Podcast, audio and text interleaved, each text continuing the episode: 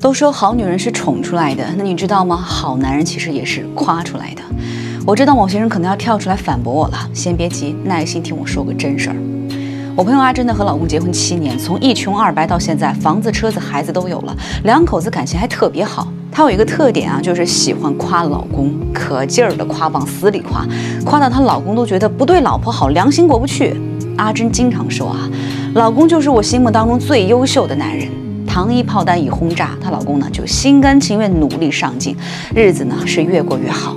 相反的，另外一些婚姻不幸福的朋友，基本上呢都很嫌弃老公，动不动就把没出息、窝囊废挂嘴边，埋怨老公挣不到大钱，比不上别的男人，天天找茬吵架。他们老公干脆呢就破罐子破摔，爱怎么样怎么样吧，日子是越过越糟糕，还让外人看了笑话。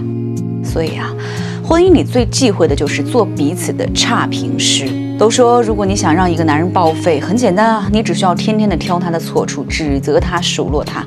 再优秀的男人呢，都会被你弄得颓废；再幸福的婚姻，都会被抱怨弄得粉碎。